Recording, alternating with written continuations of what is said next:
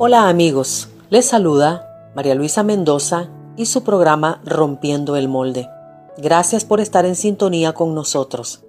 En esta ocasión tengo un tema muy especial que le he titulado Detente, no lo hagas. Quiero hablarte hoy sobre el suicidio, ya que en estos tiempos, debido a la pandemia, hay multitudes de personas que están recurriendo al suicidio. El suicidio es un acto de desesperación en busca de soluciones rápidas y de esa manera poder librarnos de situaciones que pensamos que no tienen solución. Son muchas las razones por lo cual la gente comete suicidio. Y es una trampa en la que han caído multitudes. En muchas ocasiones, cuando la solución ya estaba a punto de llegar, lamentablemente las personas se adelantan y terminan con su propia vida. Les voy a dar algunos ejemplos.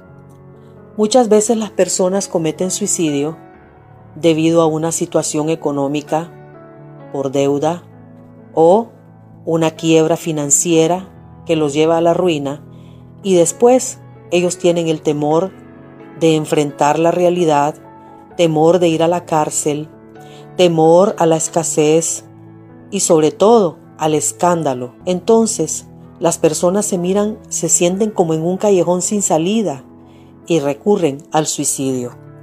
En otras ocasiones, hemos visto que personas han cometido suicidio por causa de, una traición, porque se sienten engañadas y sienten que el mundo se les viene encima. Y es una gran angustia que se termina convirtiendo en odio, rencor, eh, desesperación y finalmente acaban con su propia vida. A veces por la muerte de un ser querido, que puede ser una madre, puede ser un hijo o un esposo.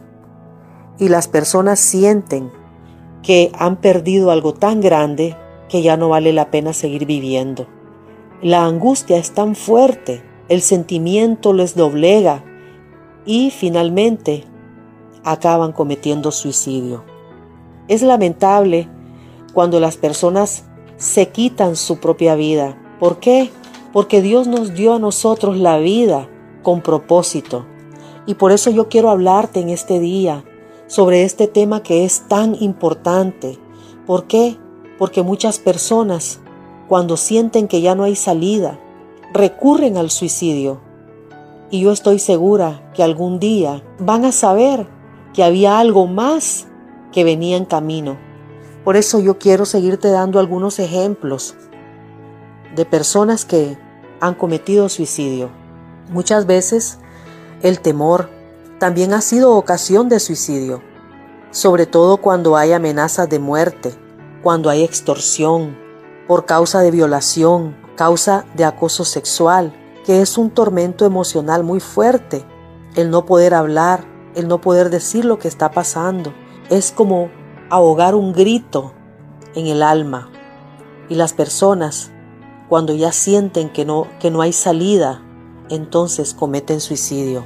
Porque hay un suicidio también que viene por causa de la culpa, la culpabilidad, que es como un castigo emocional. Lo que sucedió con Judas, habiendo traicionado a Jesucristo, fue y se colgó de una soga y su cuerpo cayó sobre las piedras y se despedazó.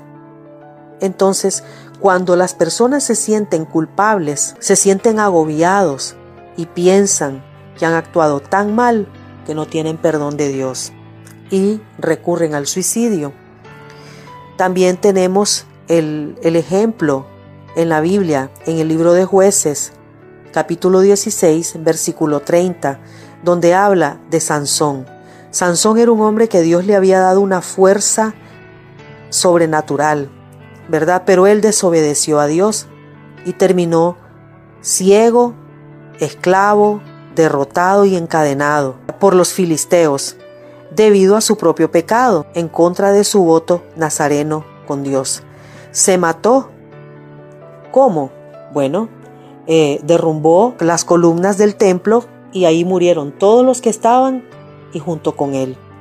Entonces, no solamente se quitó la vida a él, sino que le quitó la vida a todos los filisteos que se encontraban en ese lugar. A veces cuando se descubre algo que estaba oculto y sale a la luz, y sobre todo ahora con las redes sociales, que en un minuto te pueden destruir la vida, de actos vergonzosos, son vistos a nivel mundial y la vergüenza y la afrenta es tan grande que las personas se sienten desesperadas, se sienten angustiadas y terminan cometiendo suicidio. También el bullying es otra razón muy grande por la que las personas cometen suicidio.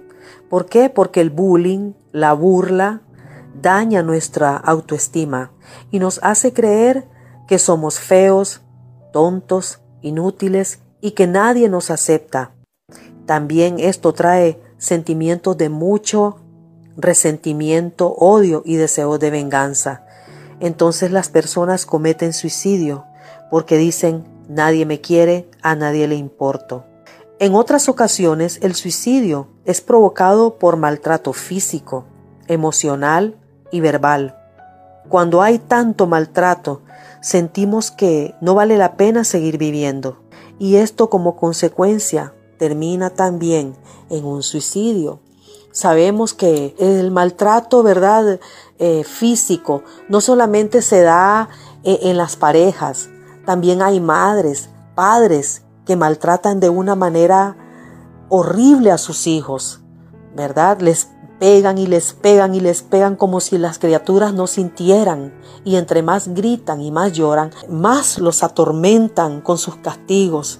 Entonces llega un momento en que este niño cuando crece o se suicida o agarra odio contra los padres. El suicidio también es ocasionado por el homicidio colectivo. Por ejemplo, una madre que está desesperada porque no tiene alimentos para darle a sus hijos, porque no sabe cómo va a ser el día de mañana para que estos niños puedan comer. Y cuando llega un momento de desesperación, de ver a sus niños gritar, de verle a, a sus hijos pedirle comida y no tener ella cómo resolver, ya hemos visto nosotros, ¿verdad? En algunas ocasiones, cómo madres han matado a sus hijos. ¿Por qué? Porque no tienen cómo resolver matan a sus hijos y luego se suicidan ellas, ¿verdad? Entonces vemos que hay tantos, tantas ocasiones de suicidios que también eh, son colectivos. Por ejemplo, una persona obsesiva que no acepta que su cónyuge ya no quiere estar más con él o con ella y decide dejar la relación para empezar con otra persona. Entonces, el excónyuge o la ex decide acabar con la vida de su de su de la que fue su compañera o su esposa o su esposo, ¿verdad? Y termina con la vida de esta persona y después se suicida él o ella. Entonces, aquí vemos, ¿verdad? También otro ejemplo de cómo las personas no solamente se quitan la vida, sino que se llevan con ellas a otros seres queridos. Pero lo que yo quiero transmitir es que todos tenemos un destino que si tan solo pudiéramos entender, evitaríamos muchos suicidios. Yo he escuchado testimonios de actrices, modelos, cantantes que estuvieron al borde del suicidio, pero se detuvieron y ahora son famosos y exitosos. La situación es que nosotros estamos eh, en un mundo de mucha opresión Estamos en un mundo donde hay mucha, mucho odio, mucha división, muchos problemas y, y a veces sentimos que no tenemos el remedio. Entonces, ¿qué hacen las personas? Dicen, no, yo no puedo con esto, ya no puedo más, lo mejor es que yo me quite la vida. Y yo te digo una cosa, cada vez que te quitas la vida, quitas el futuro que Dios tiene para ti. Porque te voy a explicar algo. Cuando nosotros sufrimos en la vida, todo tiene un propósito. Por ejemplo, una persona que ha sido drogadicta, que ha andado en las, en las calles, que ha dormido en las calles, que ha llegado a lo último, cuando llega el momento en que Dios cambia su vida, o por X motivo esta persona cambia su vida, después en un futuro esta misma persona es usada, utilizada su vida para ayudar a otros que están pasando por la misma situación que él pasó. una persona que estuvo al borde de, la muerte, digamos que de cáncer, y sobrevivió al cáncer. El día de mañana esta persona va, levanta una fundación y ayuda a otros que padecen cáncer. O va y habla con las personas que están sufriendo por el cáncer y le dice, sabes qué, yo estuve como tú, pero yo esto y esto y esto. Y de esa manera esta persona ayuda a la otra que está en un momento difícil. Entonces todo en nuestra vida tiene un propósito. Tenemos que ser valientes para enfrentar las situaciones duras.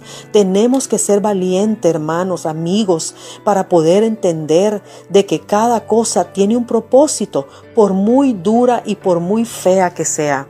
Y el último ejemplo que te quiero dar en este día es sobre una persona que trató de suicidarse.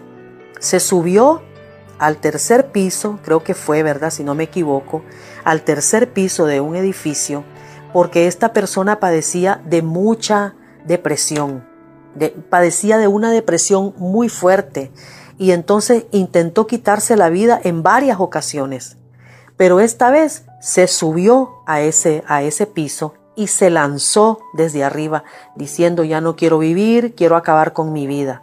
No logró su propósito, pero lamentablemente quedó en silla de ruedas.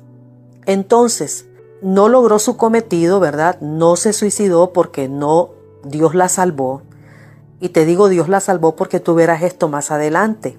Esta persona se tiró, ¿verdad? Y se lastimó su, su, columna vertebral y el doctor le dijo, jamás volverás a caminar. Imagínense cómo se sintió esta, esta mujer porque ella lo que quería era acabar con su vida porque estaba en una depresión profunda.